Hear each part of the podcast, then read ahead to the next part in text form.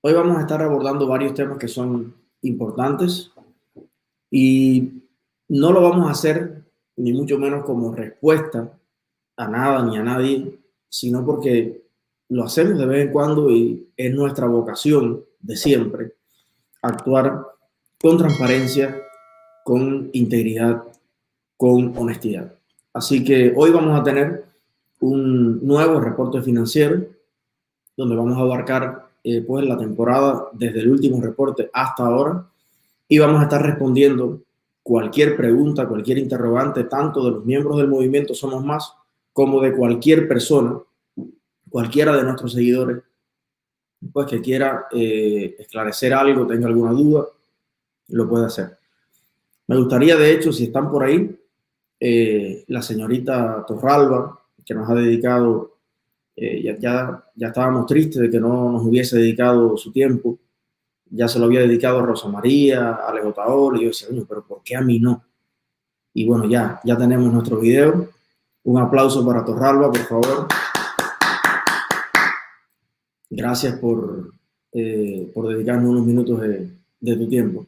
Eh, entonces, bueno, vamos a interpretar el video de Torralba como una pregunta, eh, como si lo hubiera hecho de manera formal, y hoy lo vamos a, a responder acá. Eh, tenemos aquí a Ivanova Irizarri, que es nuestra jefa financiera, tenemos a Omar Díaz, que complementa la parte tecnológica, pero antes de todo, me gustaría empezar esta directa con denunciando que han encarcelado nuevamente a Michael Osorbo, eh, no lo dejan en paz. Me imagino a esa niña de Michael, cuánto sufrimiento, cuánta tensión, una niña que está para disfrutar de su padre, de, su familia, que haya visto cómo se lo llevan, cómo lo golpean, cómo lo meten en las patrullas, cómo llega a la casa sin comer, todo destruido, todo maltratado. ¿Y qué ha hecho Michael Osorio? ¿Qué ha hecho Michael? ¿A quién le ha hecho daño Michael? Hoy nuevamente está detenido por sus ideas, está detenido por pensar y hablar sin hipocresía. Eh, vamos a ver, ponme ahí un momentico eh, y, lo, lo, muestro porque es importante. Nosotros ya hemos decidido que no vamos a evadir ni nada. De ahora en adelante no vamos a hacer la vista gorda con nada. Como mismo todo el mundo usa su derecho democrático, nosotros lo vamos a usar también. Y a veces yo entiendo que hay personas que me dicen, bueno, eh, pero hay que enfocarse en la dictadura. Sí, sí, estoy enfocado en la dictadura y estoy prácticamente convencido de que la oposición de la oposición es parte de la dictadura. Y por supuesto que hay que también eh, combatirla, porque no nos queda de otra. Hay algo curioso que está pasando y es la tercera vez que pasa, es como un experimento.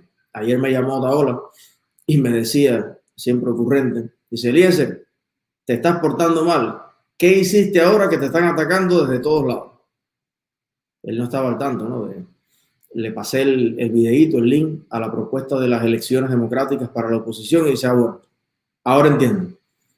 Y el tema es que las tres veces consecutivas que nosotros hemos hecho una propuesta para organizar la oposición, para jugar a la democracia de verdad, para presentarle a los cubanos y al mundo una verdadera alternativa de cambio para Cuba, para legitimarnos con el voto de todos los cubanos libres y poder representarlos y ayudarlos, para poder ser un interlocutor válido con todos los organismos internacionales, con todos los países, cada vez que hacemos la propuesta, de la nada, de la nada salen un grupo de personas a eh, sembrar intriga, a, buscar el, la quinta pata al gato, a ver por dónde entran, por dónde publican, por dónde joden.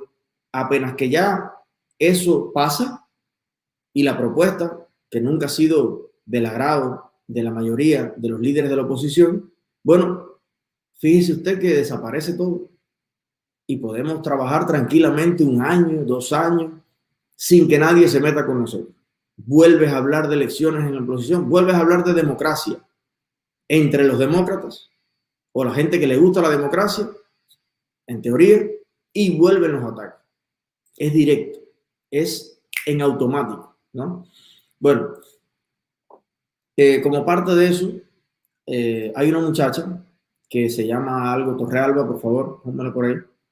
Keila R. Torrealba. Keila R. Torrealba. Esta muchacha, que es la mejor amiga de Zoe Valdés, que es amiga de Rodile, que es básicamente la persona que ha estado defendiendo a Rodile desde que Otaola sacó eh, sus números, sus cosas y que le hizo una pregunta, ¿no? Eh, ¿A dónde ha ido a parar todos los, cientos de miles de dólares? Ella entonces le hizo un video a Rosa María, le hizo un video a Otaola, a todo el mundo le ha hecho video. Bueno, ya hizo el video para Eliezer y somos más. El, el gran problema que se encontró Torrealba es que no encontró ningún problema. Y al no encontrarse ningún problema, y al encontrar todo formal y todo en regla, al encontrar que somos más, nunca ha tenido eh, los ingresos, ni los respaldos, ni las ayudas que ha tenido su amigo, Rodil, ahora entonces, al no encontrar ningún problema, lo crea ella misma. Y dice, bueno, vamos entonces a apelar a la imaginación.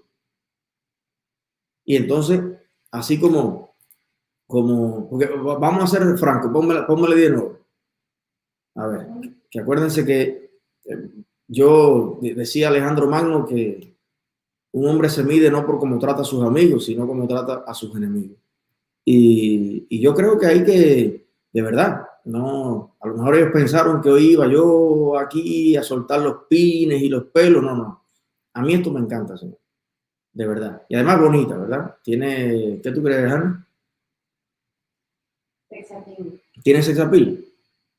Es como una cosita así, ella, habla y es como un cariñosito, sí, tu cariñosito así, que yo creo que sí, que tiene, si ella hiciera un canal de YouTube, tiene como alguito, a mí, a mí me cuadra, de verdad.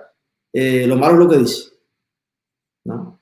Entonces, bueno, eh, ella crea esa intriga y es así, dice, bueno, a ver, vamos, vamos a sacar matemáticos, ¿sabes que ahora es el, tiempo de los, de los matemáticos?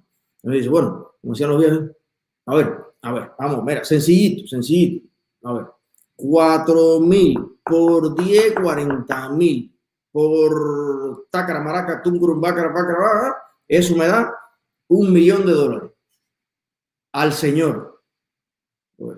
Parece que soy Cristo, ¿no? eh, la gente le da al Señor. El Señor soy yo, parece. Entonces, hoy vamos a explicar una vez más, porque ¿cuál es el problema de esto, señor? El problema de esto es que Torrealba no conoce a su mismo eh, todas estas personas, Zoe Valdés, Torre Álvaro, y demás, tienen un problema con Somos Más y con Eliezer Ávila, y es un problema más allá de cualquier matemática, más allá de cualquier objetividad. Ellos tienen un problema emocional.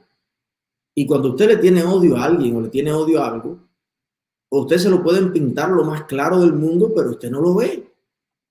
Y como ellos nunca han escuchado las explicaciones que nosotros damos, no conocen nuestra historia, no conocen nuestros mecanismos, no conocen nada, solamente están movidos por eso. A ver, ¿dónde yo cojo uno con pinza algo para crear un ataque, para crear una jodedera? Bueno, hoy le vamos a responder. Torrealba y Rodil y Zoe Valdés, que son los que están orquestando todo esto.